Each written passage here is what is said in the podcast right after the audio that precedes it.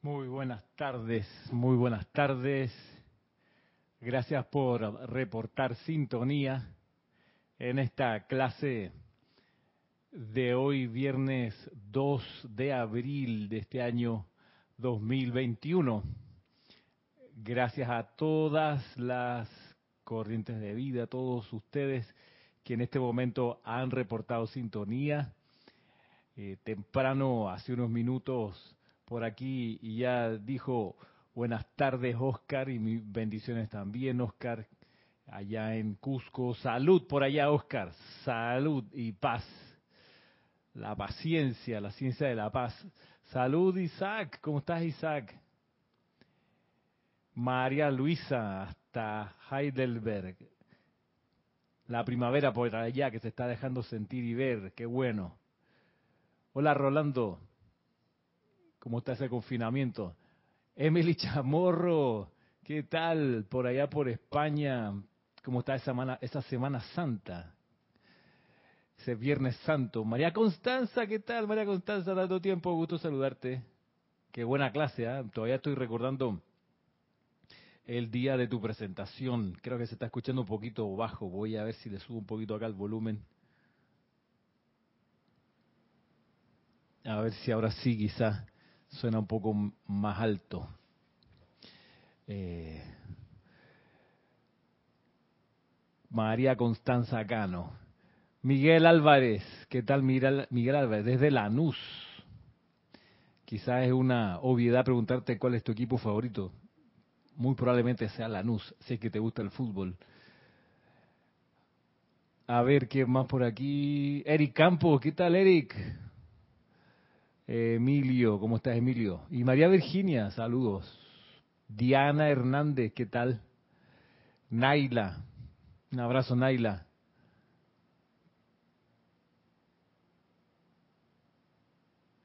Dice que está lejito de la capital. Emily Chamorro, ok. Hola Tania. ¿Qué más? Aida Rosa. ¿Cómo estás de Montevideo? ¿Cómo está Aida? Vanessa. Maricruz Alonso. ¿Cómo está? Hasta Madrid. Mónica Elena Insunza, desde Valparaíso. Eh, Roberto León, ¿cómo va el Arcángel Miguel? Leticia López, hola Leticia, ¿quién más por acá? Valentina de la Vega. Eh, a ver quién más. Didimo Santa María, ¿cómo está Didimo? El señor Didimo. Hola Irma. Eh, Celia Costa desde Florida. Muy bien, mi segunda vez aquí dice Celia. Bienvenida Celia. Aquí avanzando con la enseñanza de los maestros ascendidos. Marlene Galarza, ¿qué tal? De Benil de Fuente. Oye, se nota que es Viernes Santo. Hay gente que obviamente no está trabajando, que está pudiendo conectarse a la clase. Vamos a ver, Catherine, ¿qué? Catherine Wall de Litueche, Chile. Litueche, me suena Araucanía, ¿no? El Gualmapu, Yariela Vega del, de Panamá Norte, que ya es casi, casi que existe, ¿no? De tanto señalarlo, va a aparecer un día en el mapa Panamá Norte, que todavía no existe administrativamente, pero si le das y le das, va y lo precipita. ¿Cómo está Maritza Santa María desde Ato Montaña, aquí a la vuelta? Bueno, Estamos entonces listos para, para entrar en materia. ah, sí, dice que yo trabajé, dice Celia. Muy bien.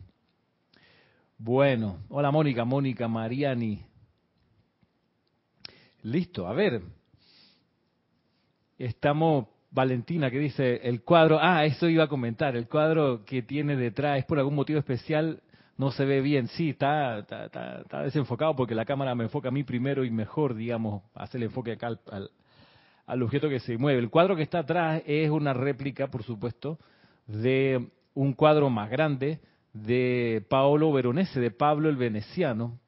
Em, es un cuadro que estaba, en el original está puesto en el Museo del Prado, me tocó verlo en vivo la vez pasada y claro, más grande y con los colores originales es todavía más llamativo el hecho de que eh, los personajes se están como cayendo. Es una cosa bien curiosa de ese cuadro. Es un cuadro, una, una imagen, digamos, ideada y luego como congelada, pero, pero se está como cayendo todo. Es curioso.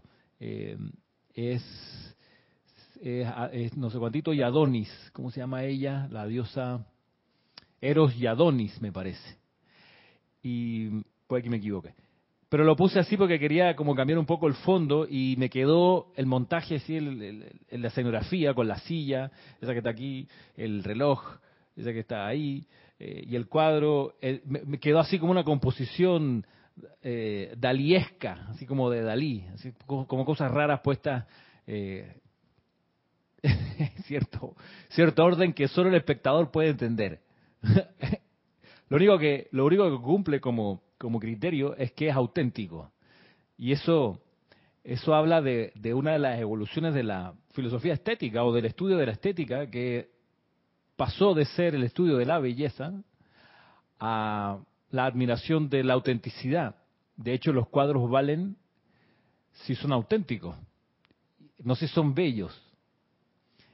Así que esto que está puesto ahí atrás es auténtico. Cumple ese cometido. A ver, Alonso, Alonso, un abrazo para ti. Laura González, ¿qué tal? Y Mercedes Pérez. Y Consuelo Barrera. Muy bien.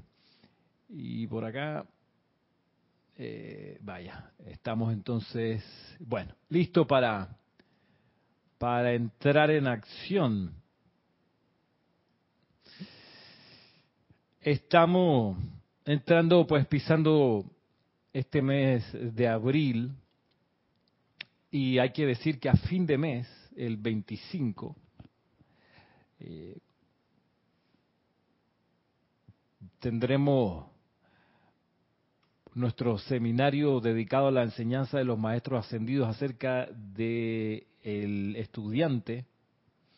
Eh, hemos estado considerando quienes vamos a presentar ese seminario mm, las posibilidades que hay en cuanto a tiempo, porque el material es jugosísimo, pero es extenso. Entonces estamos barajando opciones en el, en el calendario. Pero en principio, en principio, si es que no hay cambio, no creo, pero, pero en principio tendríamos el primero de los días del seminario, el 25 de abril, que es domingo. Varios de ustedes ya se han apuntado. Eh, la gracia de que es seminario es que está dedicado sobre todo a aquellas personas que quieren profundizar un tema, eh, profundizarlo eh, así, literalmente, porque le dedicamos no la, la hora o los 50 minutos que dura una clase regular, sino que le dedicamos varias horas el seminario anterior dedicado a la llama triple, recordemos que fue en dos sesiones y cada sesión creo que duró como cuatro horas y media o por ahí.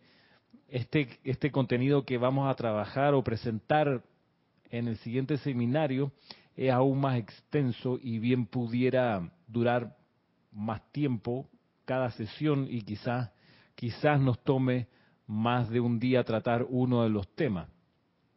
Son dos grandes temas. Uno es el estudiante en la enseñanza de los maestros ascendidos y el otro es el instructor en la enseñanza de los maestros ascendidos. La próxima semana, próximo viernes, me comprometo a mostrarles el temario, así como un, un, un abreboca, nada más para que, para que sepan.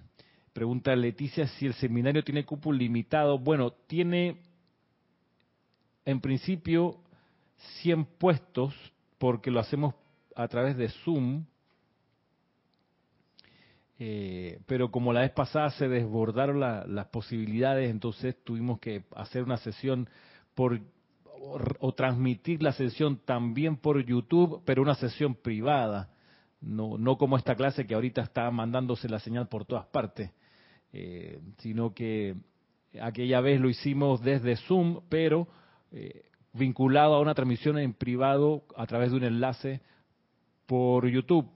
Y días después, días después, creo que fue como una semana después, fue que hicimos público eh, o dejamos abierto la, sesión grabada en YouTube para los que eh, quisieran revisar lo que se trabajó, lo que se planteó, eh, un poco también celebrando que ese seminario dedicado a la llama triple quedó espectacular, de modo que eh, cómo, cómo, por qué guardarnos para nosotros toda la experiencia, si valió la pena, si vale la pena compartirlo al resto de la comunidad. Así que, eh, pero por lo pronto respondiendo a tu pregunta, tiene cupo limitado.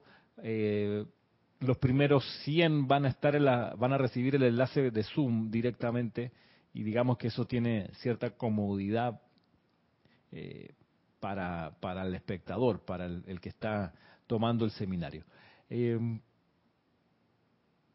La próxima semana, pues sí, me, comprometo a, mostrarles el temario del, primero de los días. Van a ver que está súper jugoso y vale la pena totalmente, sobre todo para sacar algunos mitos que hay, despejar los errores de, errores de, comprensión que haya, eh, comenzando por la consideración que hacen los maestros ascendidos acerca de qué se espera de un estudiante de la enseñanza siendo todos nosotros estudiantes de la enseñanza, creo que nos, nos cae como anillo al dedo eh, tratar ese tema.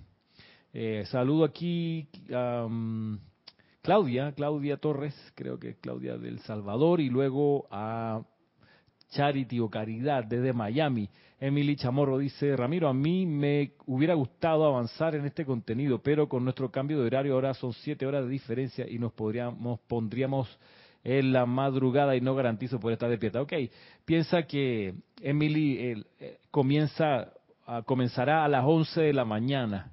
Mm, todavía es, claro, va a terminar 11 de la mañana panameña, pero va a terminar pensando estas cosas más o menos cuánto se extienden. Supongamos que terminará como a las 4 de la tarde, más o menos 4 o 5 de la tarde. Entonces, claro, más 7 son como las 12, va, va a ser como las 12 tuyas allá en España.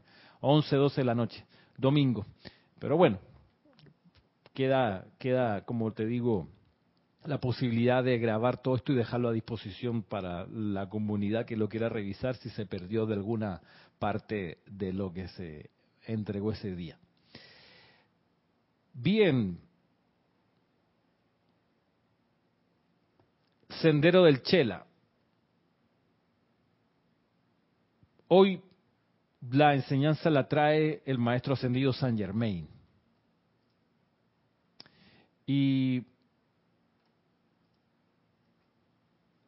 para Celia, que dice que la segunda vez, no sé si ha estado en otras clases Celia, eh, bueno, el maestro ascendido San Germain es el director o Chohan del séptimo rayo.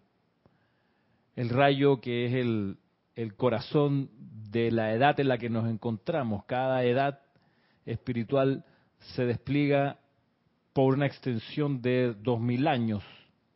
Entramos a, la era del séptimo rayo en 1934, un 18 de agosto, cuando el Elohim Marturus descargó o dio el inicio de la era del séptimo rayo con la descarga del séptimo rayo propiamente tal hacia la Tierra.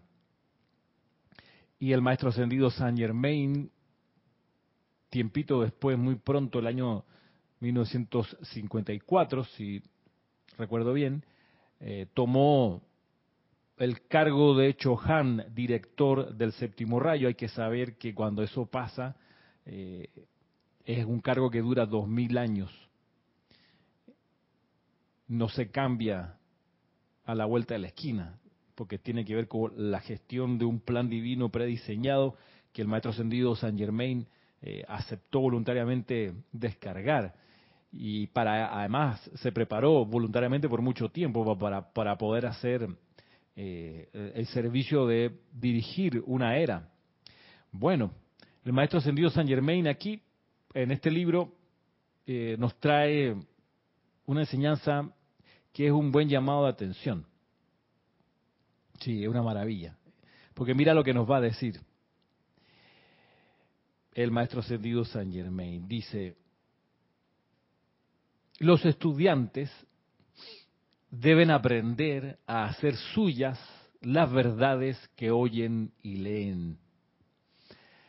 En vista de que el caparazón de vivir destructivamente a lo largo de las centurias incrusta los mundos mental y emocional del hombre promedio, gran parte de la instrucción de los maestros es desviada hasta por las conciencias más diligentes.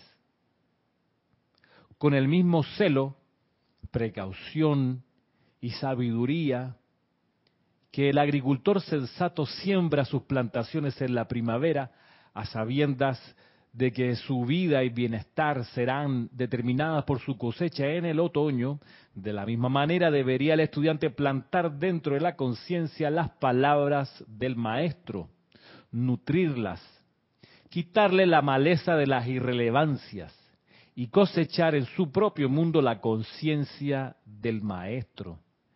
Este exhorto no se puede dar muy a menudo, ya que el ser externo se inclina a tirarle barniz a la instrucción que ha escuchado antes en favor de lo desconocido. La instrucción de los maestros no se repite si se ha asimilado por primera vez, la primera vez. Cuando se da la repetición, el chela sensato se detiene y sabe que se le está volviendo a alimentar porque no ha asimilado el alimento que se le ofreciera anteriormente.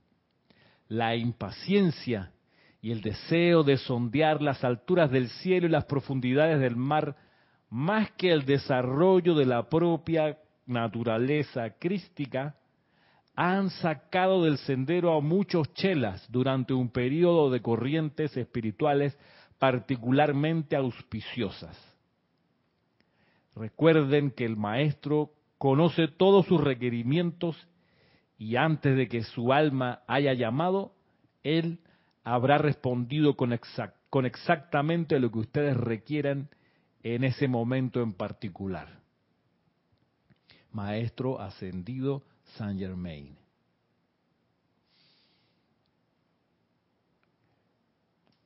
Bien.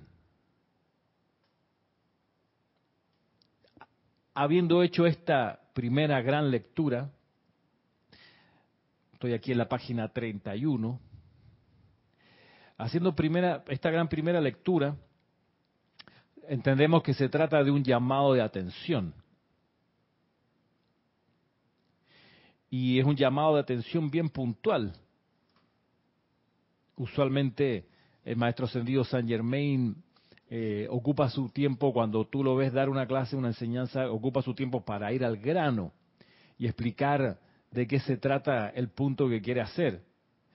Y aquí, pues, comienza diciendo, vamos a retomar, vamos a ir eh, oración por oración. Dice, los estudiantes deben aprender a hacer suyas las verdades que oyen y leen. Esto es el exhorto que se está repitiendo anteriormente, en otro discurso, el, maestro ascendido Saint Germain lo dijo, ¿no? Pero ahora lo refuerza y tengámoslo fresco en nuestra mente. Esto es lo que nos quiere decir. Mira, los estudiantes deben aprender a hacer suyas las verdades que oyen y leen. Claro, hacer suya una verdad, hacerla tuya, significa que la conoces. Hacerla tuya significa que se metió en tu sistema. ¿Y, que, ¿Y cómo se nota que se metió en tu sistema? Porque hay algo que pasa en ti y es que cambias de actitud. Si lo podemos resumir en, en esa expresión, en algo muy, muy concreto, es que cambias de actitud. ¿Por qué? Porque la instrucción que recibiste, la verdad con V mayúscula, esa verdad te cambió la perspectiva y ya ves el mundo de otra manera. Ahí es cuando lo hiciste tuyo. Si sigues pensando y sintiendo con la misma actitud, siempre a pesar de haber recibido la enseñanza, obviamente no la has hecho tuya, porque cuando la haces tuya te transforma, ya te cambia, no, no, no, no puedes ser la misma persona. Te cambia la manera de hacer, de actuar, de pensar. Es como los hechos históricos. Un hecho histórico es lo que se enseña en historia, ¿no? En las clases de historia. Eh, Y un hecho histórico se, se, caracteriza por eso. O sea, digamos, la Revolución Francesa, la independencia de un país. ¿Por qué se recuerdan? Pues son tan importantes. Bueno, son importantes porque lograron hacer algo que el hecho cotidiano no logra. El hecho histórico cambia la manera de pensar de las personas, la manera de sentir, la manera de actuar, incluso la manera de hablar y aún más profundamente la manera de recordar. Eso hace un hecho histórico. La pandemia en la que estamos claramente es un hecho histórico. Porque saliendo de esto, de aquí a un año y medio, vamos a darnos cuenta que en comparación con tres años atrás, vamos a estar pensando distinto, sintiendo distinto, hablando diferente, eh, incluso recordando cosas, mismo, recordando los mismos hechos, pero dándole otra interpretación. Y así, esa es la gracia. Entonces, la enseñanza de los maestros ascendidos, como dice Natalie, eh, Irma, perdón, tiene que verse en los frutos. ¿Cómo se ve la enseñanza de los maestros ascendidos en ti? Porque cambias de actitud, porque cambia tu manera de pensar, sentir, actuar y recordar. Porque ya, por ejemplo, en el recordar ya no guardas resentimientos. Piensas de manera diferente. Eh, ya no pasas por la vida así como así, de manera superficial. La enseñanza de los maestros ascendidos te cambia al punto que, por ejemplo, a mí me ha pasado que yo me la paso por buen tiempo durante las mañanas y durante el día en un plan de estar, estar dando bendiciones.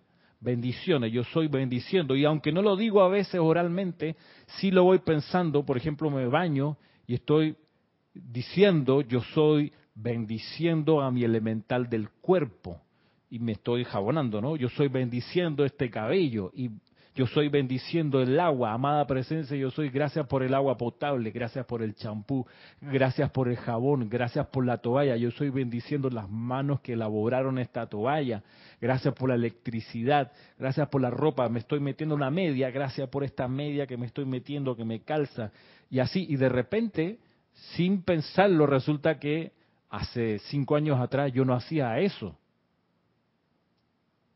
Me cambió la enseñanza de los maestros ascendidos. Me cambió. ¿Y qué, qué yo te pudiera decir que el, el, código de conducta para un discípulo del Espíritu Santo, para mí es antes y después? Los siete dones del Espíritu Santo, para mí es antes y después. Es un hecho histórico para mí, por ejemplo. Me cambió, me cambiaron totalmente el discurso del, del señor, el señor eh, Himalaya, cómo convertirse en Budas. Ahí, ahí me cambió, o sea, me, agarró por el cuello, me tiró contra la pared, contra el piso, me volvió a sentar y el discurso me preguntó, ¿entendiste? yo, coño, por, puta, entendí una cosa que es espectacular. Y así, la enseñanza de los maestros ascendidos te tiene que cambiar y te cambia cada vez que, dice, tú haces tuyas las verdades que oyes y lees, la haces tuya. ¿Cómo se nota? Porque cambia tu manera de pensar, sentir, actuar y recordar, cambia tu actitud. Por ende, tu entorno necesariamente cambia. Por ende, tus situaciones, tus vicisitudes cambian necesariamente, porque cambiaste adentro. Y tus frutos son distintos. De ahí en más. Hola María José, un abrazo para ti. Eh, bello servicio, gratitud lo daré en cuenta, dice Irma. Eh, Vanessa, claro, hacerlo práctico en cada circunstancia posible durante el día, sí. Hola María Esther, ¿qué tal? Eso pasa, la enseñanza de los maestros ascendidos, como dice acá, repitiendo el maestro ascendido San Germain. Los estudiantes deben aprender a hacer suyas las verdades que oyen y leen. Eso de hacer suyo también requiere que uno tenga autodisciplina. ¿Cuál? la autodisciplina de reflexionar acerca de la enseñanza. A mí me gusta leer, yo disfruto mucho leyendo y como soy sociólogo de profesión y tengo la profesión de abogado y además soy profesor de, ética y moral, de teoría del conocimiento, en fin, de historia de las culturas de América, de geografía humana, política y económica, de cívica, que son materias que yo imparto, eh, a mí me encanta estar leyendo de estos temas. pero hago algo, hago algo muy distinto cuando agarro y leo un discurso. Esos libros que leo para, para, para alimentar mi, mis clases, yo los agarro, los leo, por ejemplo, y les doy una pasada y los leo, y si vale la pena algún capítulo, vuelvo lo, lo, lo vuelvo a leer una o dos veces, pero hasta ahí. Eh, hace un rato en la tarde, eh, más temprano hoy, terminé de leer, por ejemplo, un libro que me costó leer, que es 21 lecciones para el siglo XXI de Yuval Harari. Yuval Harari, este historiador israelí, brillante, brillante, brillante, hizo un libro que fue el primero que le conocí, que se llama Homo Sapiens, de animales a dioses. Es extraordinario, un libro de historia extraordinario. De ese libro yo he vuelto a leer quizá uno o dos capítulos, pero ya. Y terminé de leer este, las 21 lecciones, que me costó leerlo porque no, no, lograba entrarle. Eh, y ya pues, pero ahí queda. Pero un discurso de los maestros ascendidos, esta página, que esta es sola esta página, yo te la puedo leer, no sé, 5, 6, 7, 10 veces, una y otra vez, una y otra vez, una y otra vez, porque me encanta leerla, pero además porque eh, cada, cada frase me interesa poder asimilarla y que se convierta. Entonces, se convierta en letra viva en mí. Entonces, Francisco y Valentina, eh, para hacer mías las palabras del maestro, yo tengo que tener la autodisciplina de reflexionar acerca de esas palabras, de volver a leerlas, de buscarles cómo se relacionan una y otra vez.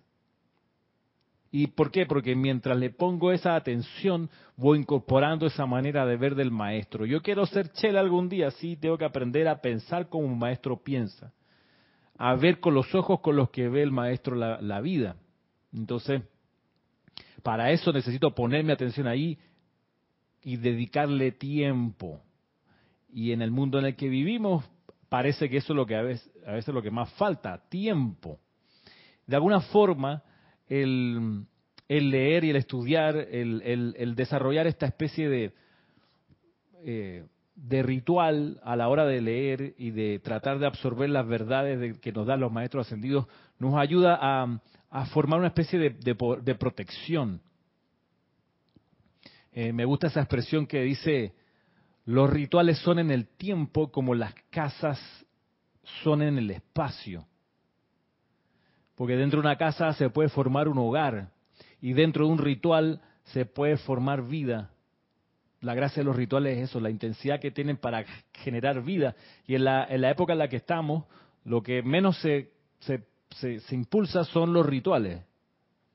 El paso lento de un ritual no es bien visto, porque la cosa aquí es consume, consume, consume, compra, compra, compra, descarta, descarta, descarta, vuelve a consumir, consumir, consumir, compra, compra, compra, descarta, descarta, descarta, mira las redes sociales, mira las redes sociales, mira este video, mira este video, mira este otro, mira el tweet, mira el tweet, mira el tweet, mira el tweet, y al final hay mucha comunicación y no hay comunidad, y la comunidad aparece cuando hay ritual, y por eso cuando uno se sienta a leer la enseñanza de los maestros ascendidos tiene que ser sin apuro, dándote tiempo para asimilar lo que estás leyendo.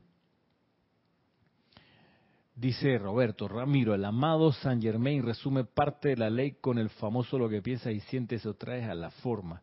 Que si hiciéramos nuestra esa enseñanza, seremos maestros de la energía y la vibración.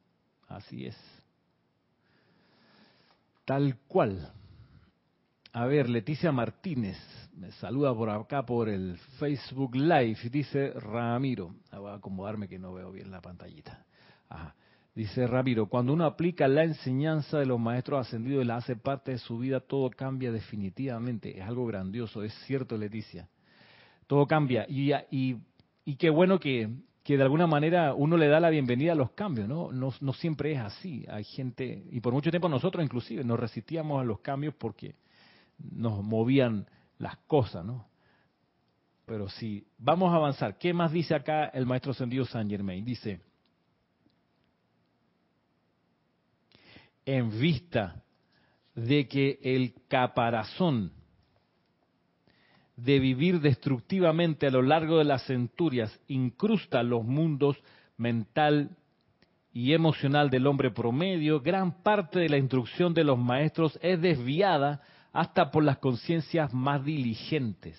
voy de nuevo, en vista de que el caparazón de vivir destructivamente a lo largo de las centurias incrusta los mundos mental y emocional del hombre promedio, gran parte de la instrucción de los maestros es desviada hasta por las conciencias más diligentes, claro. Por eso, vaya, eh, se aplica esto de que a veces uno como estudiante eh, tiene como tres posibilidades, ¿no? Uno es un tubo, es un colador o es un o es una copa, un vaso.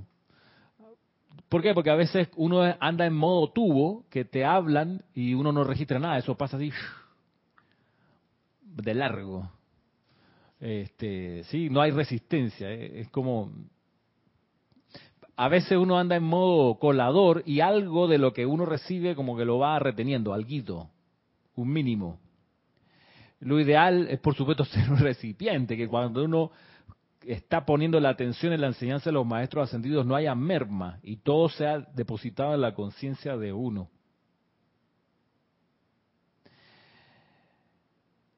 Eso uno yo lo detecto rápido en la escuela, en el colegio donde doy clases, cuando me doy vuelta a los estudiantes y digo, fulanito, tal y tal cosa, entonces ya yo sé que él no me está poniendo atención, está en modo tubo, en modo colador, si él me pregunta de regreso, me puede repetir la pregunta, claro, no estaba poniendo atención, le pregunté algo y no me contestó. A veces me contestan porque estaban relativamente atentos, pero me contestan algo que yo no pregunté. La clásica que les hago y que siempre caen, siempre cae alguien, es, por ejemplo, preguntar, eh, ¿por qué se, supongamos, ¿no? ¿Por qué eh, por qué se descubrió América, supongamos. Y entonces me dicen, bueno, se descubrió América para encontrar nuevas rutas de comercio. Yo los paro ahí en seco. Yo no pregunté para qué se descubrió América, sino por qué se descubrió América. Y eso hay que estar atento porque no es lo mismo por qué que para. Pero bueno, dice el maestro ascendido Saint Germain con el mismo celo, precaución y sabiduría que un agricultor sensato siembra sus plantaciones en la primavera, a sabienda de que su vida y bienestar serán determinados por su cosecha en el otoño, de la misma manera debería el estudiante plantar dentro de la conciencia las palabras del maestro, nutrirlas, quitarle las malezas de las irrelevancias y cosechar en su propio mundo la conciencia del maestro. ¿Ve? Con el mismo celo, precaución y sabiduría que el agricultor sensato siembra sus plantaciones en la primavera, a sabienda de que su vida y bienestar serán determinados por su cosecha en el otoño, de la misma manera debería el estudiante plantar dentro de la conciencia las palabras del maestro. Y luego nutrir de esas palabras, quitarle la maleza de las irrelevancias y cosechar en su propio mundo la conciencia del maestro. Claro, nutrirla, ¿cómo tú nutres la enseñanza? Bueno, tú la nutres hablando de ella, por ejemplo. O sea, lo que estamos haciendo ahora es nutrir la enseñanza del maestro. Estamos poniéndole nutrientes, considerándola, dando la vuelta para allá, vuelta para acá, tratando de ver qué hay ahí. Pero esto es súper importante, ¿por qué? Porque va a caer la noche, señoras, señores. Viene el invierno. ¿Sí? ¿Qué significa? Que lo que uno recibió en una clase, lo que uno leyó en un libro de la enseñanza de los maestros ascendidos, va a ser llevado a la prueba en la vida real o en el día a día. Sí o sí. Eso es así. No hay engaño en esto. Es así. No se queda la cosa ahí nomás que yo escuché una clase y bueno, seguí con mi vida. No, resulta que la maravilla de la misericordia y la sabiduría, que son las fuerzas que gobiernan este universo, sabiduría y misericordia, es que por cada lección recibida viene una puesta en práctica. A veces toma un día, dos días, una semana, un mes, pero va a venir, eso es como en la escuela, va a venir el examen, la presentación oral, el examen escrito, pero en la escuela de la vida esas pruebas vienen en situaciones, en vicisitudes, en, a ver, aquí, ¿qué, ¿Qué enseñanza es la que cabe? ¿Qué es lo que tengo que hacer? ¿Qué indicó el maestro? Y la gracia es que ahí uno se comporta como músico profesional. El músico profesional usualmente no depende de la partitura. El músico profesional se aprendió la partitura, la hizo suya, para ejecutarla sin estar leyendo sin estar leyendo. Tú dirás, oye, pero cuando uno ve las orquestas eh, así de sinfónicas, uno ve que hay músicos que tienen su atril y están ahí están leyendo las partituras. Claro. Lo que pasa es que ahí usualmente la partitura es de referencia y en la mayoría de los casos están tocando de memoria. Pero como es posible distraerse y equivocarse y para no hacer un problema grande, lo que y afectar al conjunto, lo que hacen es que van con el rabillo del ojo mirando un poquito por dónde va la, partitura para siempre orientarse, ¿no? Eh, y con el otro ojo están percibiendo al, director, que marca las entradas, las salidas, los énfasis. Pero el músico profesional eh, no está apegado a la, partitura leyendo cómo es la cosa, no, ese es un, es un amateur, ese es un poco serio, ese es una persona que toca los fines de semana en la banda de la plaza. El profesional sale sin partitura. Claro, tú ves a Silvio Rodríguez, por ejemplo, y él canta siempre mirando un teleprompter. Ahora, antes era el cuadernito con las canciones escritas. ¿Por qué? Porque el tipo, su concierto tiene 35 canciones claro, él no se, no se la va a rifar para, para no olvidarse de alguna letra. Y entonces afectar al público sin querer, por el respeto que le tiene al público. Pero el profesional, el, el consagrado, no necesita libro. ¿Por qué? Porque se convirtió en el libro. Es uno con la enseñanza. Y entonces, como dice, dice acá el maestro ascendido San Germain, mira, con el mismo celo, precaución y sabiduría que el agricultor sensato siembra sus plantaciones en la primavera, a sabienda de que su vida y bienestar serán determinados por su cosecha en el otoño, de la misma manera, debería el estudiante plantar dentro de la conciencia las palabras del maestro, nutrirlas, quitarle la maleza de las irrelevancias y cosechar su propio, en su propio mundo la conciencia del maestro. Quitarle la maleza de las irrelevancias son todas esas cosas, esas ideas viejas que uno tiene, que trae del mundo católico o del no católico o de lo que sea que uno de, la alimentación previa, por decirlo así. Esas son ya cosas irrelevantes, tuvieron su finalidad, sirvieron como un peldaño antes de llegar a la enseñanza de los maestros ascendidos, pero pronto han de dejarse atrás. Esas son las irrelevancias. ¿Qué cosas se han de dejar atrás? Por ejemplo, la noción de pecado, la noción de culpa. De hecho, cuando uno, uno Celia, quizás para ti, pero para los demás también, Alejandro, eh, va a servir entender que en la enseñanza de los maestros ascendidos no existe eso de culpa y castigo. Por eso uno pues saca incluso del léxico, del vocabulario, la expresión disculpa, discúlpame. ¿Por qué? Porque aquí en la era de Maestro Ascendido San Germain no hay eso de culpa y castigo. No. Hay una conciencia de responsabilidad y de acción. Responsabilidad. Responsabilidad, ¿por qué? Porque partimos de una cosa fundamental aquí que lo enseña el maestro ascendido el Moria, lo enseña el señor Gautama, lo enseña los maestros ascendidos en general. Dice, mira, tú no eres un ser aislado. Todo lo que tú haces repercute en tu entorno y tu entorno va a repercutir dentro de ti en la medida que tú se lo permitas. Vaya y mucho eh, repercute dentro de nosotros sin que nosotros siquiera estemos conscientes de que está repercutiendo y que viene de afuera, que son sugestiones. Piensa, por ejemplo, en una propaganda política, en un, en un saber cultural, que son cosas que han repercutido dentro de nosotros y nosotros lo energizamos y lo volvemos a, a reproducir, muchas veces de manera inconsciente. Pensemos en todas esas normas patriarcales machistas que tenemos y que están ahí.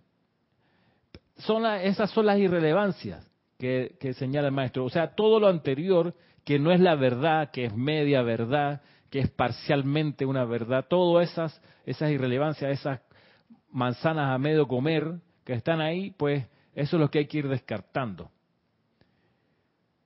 ¿Qué dice luego por acá? Hola Yami, saludo Yami.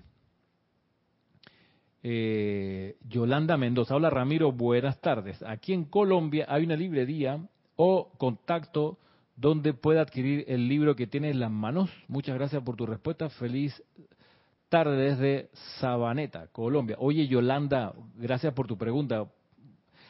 En Colombia, hasta donde sé, no hay una librería eh, o contacto donde puedas adquirir este libro y los demás de la editorial. Pero si escribes a, ya te pongo el correo, rayo blanco arroba serapisbay.com eh, y preguntas por libros, te van a mandar el catálogo, dices de dónde eres, así eh, te puede ayudar con la cotización del envío. Me parece que sí hay envíos Panamá-Colombia por el correo regular, me parece. Igual eso te lo va a decir Kira, que es la que atiende allí. Si no, Yolanda, te vas a nuestra página a www.serapisbay.com y allí buscas, entras a la tienda y entonces eh, haces tu carrito de compras y mandas la solicitud de cotización y te va a llegar eh, con la información. A propósito de eso, me acabo de acordar algo bien importante que me mandó nuestra amiga, hermana, compañera María de la Fuente, que está en San Sebastián, España.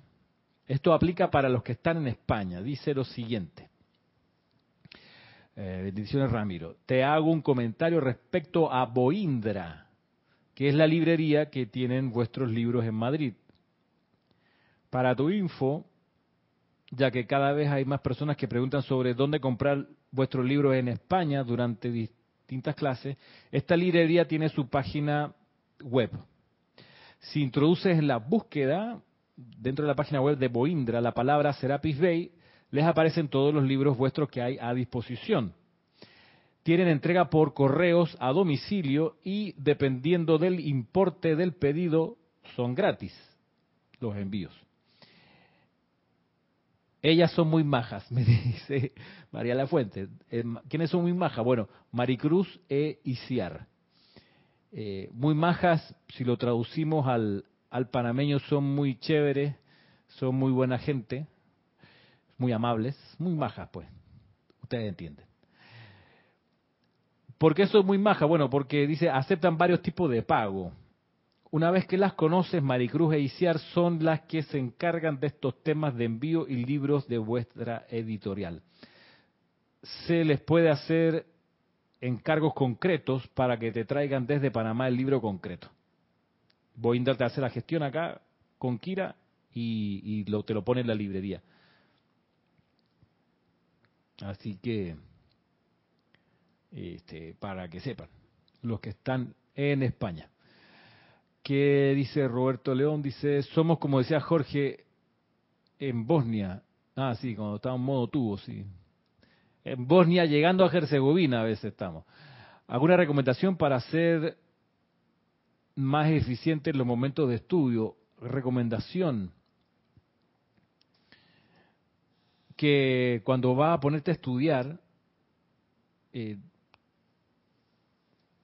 que no haya distracciones por ahí cerca, es decir, eh, no eh, apaga el teléfono, algo que ayuda bastante es tener como una hora para estudiar y, un lugar eh, para estudiar. Entonces se va como creando ese, ese hábito y ese, ese rito de alguna forma. Eh, siempre antes de estudiar uno se ocupa de dar las gracias por la instrucción que va a leer y le pide a la presencia yo soy que eh, te ayude a comprender, a recordar, a utilizar, a aplicar la enseñanza que estás pronto a leer y uno luego incluso le puede pedir al maestro que descargó el discurso que vierta en uno su conciencia y así uno pueda comprender mejor su enseñanza. Así que, bueno, por ahí. Eh, hay incluso una invocación que está en el libro de ceremonial volumen 1, eh, que es una recomendación que da el amado maestro Sendio Kusumi para hacer antes de leer la enseñanza y para hacer luego de leerla. Es recomendable también. Mercedes Pérez dice, Ramiro, hay que quitarnos el caparazón, purificarnos para poder plantar, para que, para que estas semillas crezcan, es lo que entendí. Exacto. Asimismo, Rosa María Parrales dice, Dios te bendice, Ramiro, yo hablo por mí. Aún confundo el pecado con el mal uso de la energía. ¿sí? Me explica, por favor. María Esther Correa dice, sí, recientemente me enviaron unos libros a mí a Envigado, Colombia. Ah, bueno, viste, eh, Yolanda, o sea, a Colombia se están haciendo envíos. Alicia Moreno, saludo desde Medellín. ¿Qué tal, Alicia? María Esther Correa, estamos cerca. Hola, estamos cerca. Bien, ¿cuál es la diferencia entre pecado con el mal uso de la energía? Bueno, primero que pecado tiene una carga emocional de, de culpa condenatoria y autolástima. Y además pecado tiene una connotación eh, misógina porque se parte por decir que hay un pecado original, el punto uno, el pecado 1.0, y lo hizo eh, Eva. Sabemos que eso es una farsa, es una, un invento, eso no es así, eh, pero muchos millones de personas todavía creen que eso es así. Entonces, cuando se sienten pecadores, eh, que han cometido un error, que han eh, transgredido alguno de los mandamientos, en algún momento del razonamiento le echan la culpa a Eva, es decir, a la mujer.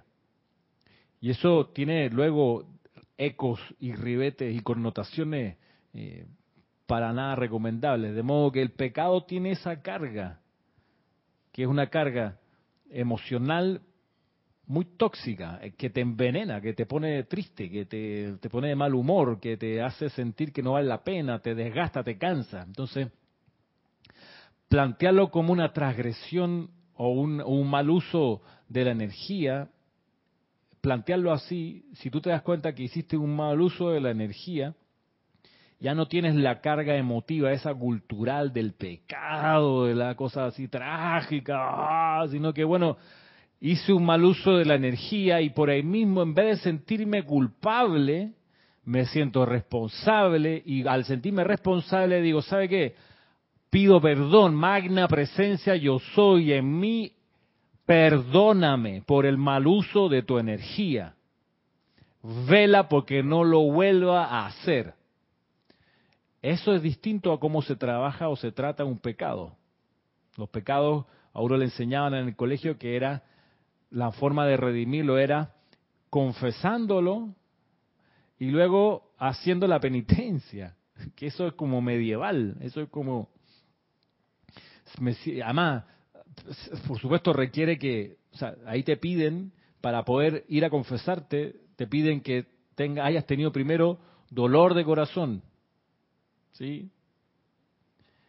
Eh, que tengas un propósito de enmendar eso y que además haya una satisfacción de la obra que te va a hacer enmendar ese error. Así que dolor de corazón, propósito de la enmienda, satisfacción de obra son los requisitos. Imagínate, cuán complicado, cuando en realidad con invocar la ley del perdón y sentir el perdón y procurar no meter la bala otra vez, avanzamos mejor. Si esta es la era de la liberación, para ir quitándonos peso. El pecado es meterte peso, meterte peso, meterte peso, y no solo echarle la culpa a Eva, sino que luego pensar que Jesús murió por nosotros. Otro craso error. No murió por nosotros, vivió, para comenzar. Segundo, eh, no murió por nosotros lo que estamos en el siglo XXI. Él desencarnó con varios objetivos. Primero, para que en su ejecución pública se transmutara la efluia discordante de la era mosaica, de la época de Moisés, de la dispensación del quinto rayo, para que la dispensación del sexto rayo, sexto rayo pudiera comenzar con una, una atmósfera más purificada. Por eso él se inmoló, pero no solo por eso, no solo trajo hacia él la energía discordante, sino que luego necesitaba la era del sexto rayo comenzar con un impulso de vida y fue lo que él logró con la resurrección y luego con la ascensión. Pero eso para ese entonces, no para nuestro entonces, nuestro ahora. Entonces, mm, esa frase está toda mal. Murió por nosotros, está, toda equivocada por todos lados. Vivió para mostrarnos el ejemplo de la resurrección y la ascensión y para limpiar la efluvia de ese entonces. Eh, así que bueno, va por ahí el asunto. A propósito de Viernes Santo, hoy es Viernes, hoy es Viernes Santo, ¿sí? ¿no? que hay mucha gente dándose latigazo y sintiéndose culpable. Allá ellos, ¿qué te puedo decir? Están en su derecho. Este, dice Emily, yo hay veces que me siento muy culpable de no hacer decretos por la noche. No te sientas culpable, esto tiene que hacerse alegre y voluntariamente. Si no tienes ganas de hacerlo, no lo hagas. No lo hagas. Dice en María Esther Correa, dice, si le haces sentir a uno tan mal y pensar que lo que hace con las manos lo de barata con los pies es horrible cuando uno piensa que ha pecado. Sí, nada, y eso es para mantenerse, eh, recuérdense que la doctrina del pecado es para mantener controlada a la gente, sobre todo a la mujer, mantenerla sometida, porque el modelo que te pintan es que tienes que ser virgen, casta, y cuando ya no eres virgen, y te has casado, tiene que ser madre y tiene que ser esposa. Punto, se acabó. Y eso fue así, esa gracia, por muchos, muchos miles de años.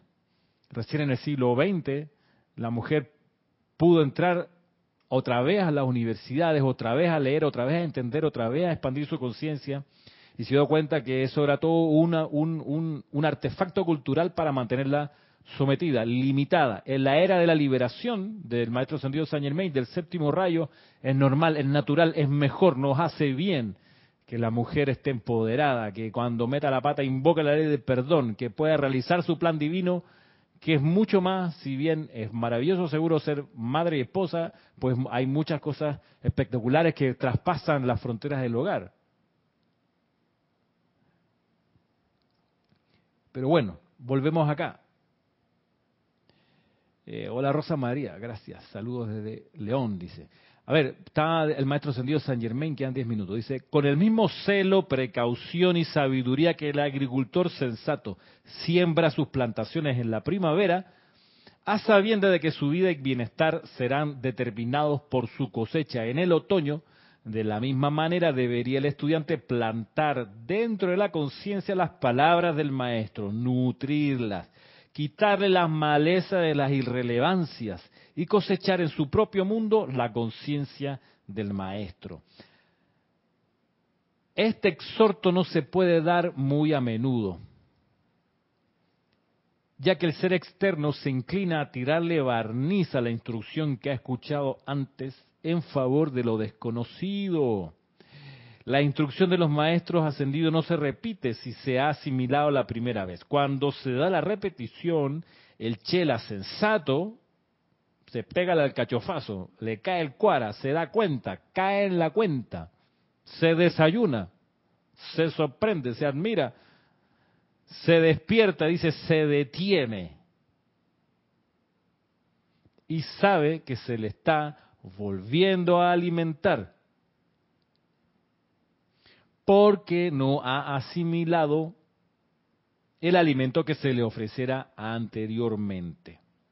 Miren lo que viene la impaciencia y el deseo de sondear las alturas del cielo y las profundidades del mar, más que el desarrollo de la propia conciencia crística, han sacado del sendero a muchos chelas durante un periodo de corrientes espirituales particularmente auspiciosas. La impaciencia y el deseo de sondear las alturas del cielo y las profundidades del mar, es decir, todo afuera las alturas del cielo pajareando, las profundidades del mar buceando, distraído, mirando para afuera, más que en el desarrollo de la propia naturaleza crística. Claro, la impaciencia es lo que no puede haber en un ritual, ¿ok? Y si uno va a tomarse el estudio de la enseñanza de los maestros ascendidos como parte de un ritual, pues tú no puedes andar a las carreras. No puede leer así como que se lee una novela, ¿no? Tú estás ahí metro a metro, el ejercicio que hacemos en las clases es ese mismo. Es sin, sin impaciencia, sin correr. Aunque nos tomemos dos, tres semanas en un solo párrafo, no importa. Ha valido la pena. Para que la comida espiritual que estamos recibiendo en verdad nos alimente. Entonces la impaciencia y el deseo de sondear las alturas del cielo y las profundidades del mar, más que desarrollar la propia conciencia crística, han sacado del sendero a muchos chelas. Que dice Alonso Ramiro, son muchas las personas que sienten y piensan que no tienen salida a sus limitaciones y karmas. Lo cierto es que con la llama violeta tenemos la herramienta para liberarnos y continuar en la presencia, debe ser la enseñanza a lo mejor, Ahí faltó como una palabra. De la magna presencia de Dios y los maestros ascendidos. Sí, hombre.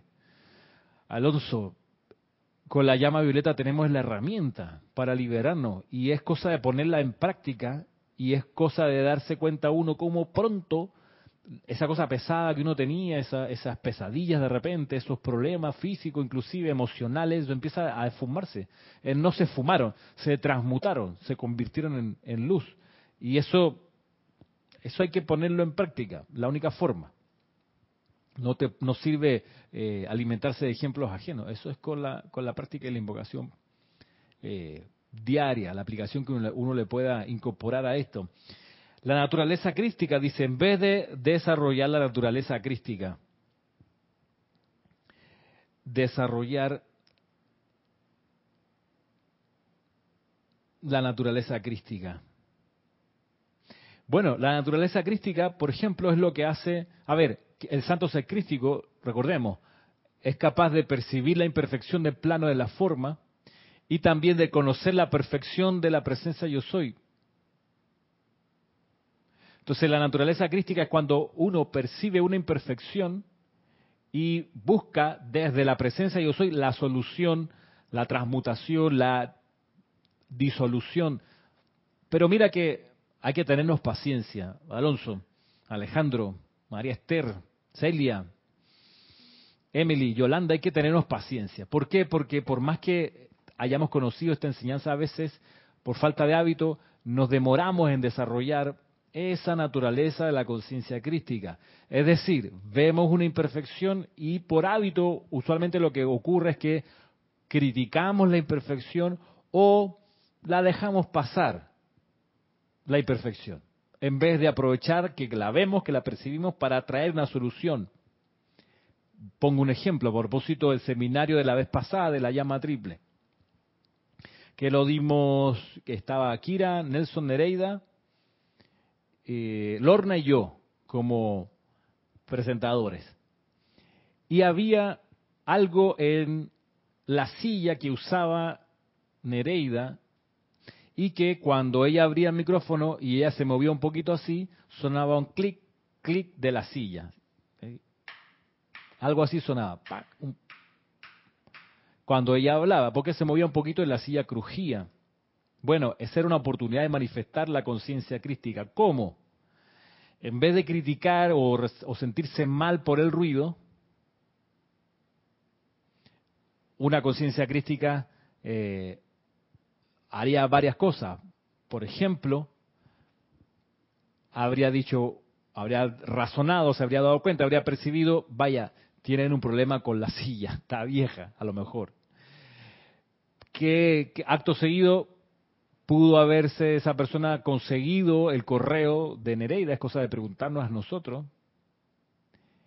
Y ver si ella necesitaba un reemplazo de silla. Y si tenía la suficiente generosidad y capacidad económica, comprarle una silla, ve, aquí está la silla para que reponga esa vieja y estés tú más cómoda y además nos libramos del ruidito. Ahora, tú dices, no, pero es que yo no tengo tanto alcance, o sea, no tengo la plata para comprarla. No importa, si no es la cosa de la plata, es la cosa de ver el problema y en vez de criticarlo, en vez de quejarse amargamente, hacer lo que haría el santo sacrístico, ¿qué? Buscaría la solución al problema. Si no lo puedo materialmente, porque es posible que no se pueda, por lo menos espiritualmente, amada, por ahí mismo, así apenas escucho que hay un ruido que molesta. Ah, es la silla. Ah, ok, magna y todopoderosa presencia de Dios yo soy. Te invoco a la acción para que traigas confort y comodidad a esa persona que me está dando una conferencia, me está dando una enseñanza y, está incómoda en ese asiento o está generando un ruido con la silla y la grasa o el aceite, no sé qué pueda tener ahí, las clavijas que no estaban bien, lo que sea. Pero el tema es salir del viejo hábito de criticar, de quejarse, de mmm, que no sé qué, salir de eso y hacer el desarrollo de la naturaleza crística recordando que la naturaleza crística consiste en la capacidad de percibir el plano de la forma, percibirlo, y cuando se percibe imperfección en el plano de la forma, buscar la perfección desde la propia presencia yo soy. Y darle solución a esa imperfección. Ah, esa es la conciencia crística. De eso se trata. ¿Ve? Entonces, y un ejemplo, vivido que probablemente alguno de los que está ahora en la clase lo experimentó en su momento y ha pasado suficiente tiempo para que el ejemplo que estoy dando no hiera la susceptibilidad de nadie, pero sirve como ejemplo gráfico para detectar cómo es que se hace la conciencia crística, recordando que el santo ser crístico tiene esa capacidad de ver la imperfección, de percibirla y de traer desde los planos superiores la solución. Y aquí quedamos por hoy. Ya estamos en la hora y aprovecho y me voy despidiendo de algunos que ya han empezado a despedirse. A ver qué dice. Gracias, Alejandro. Me, me llegó el mensaje y asimismo una inyección de energía para seguir y seguir tratando experimentando mi propia vida. Que bueno.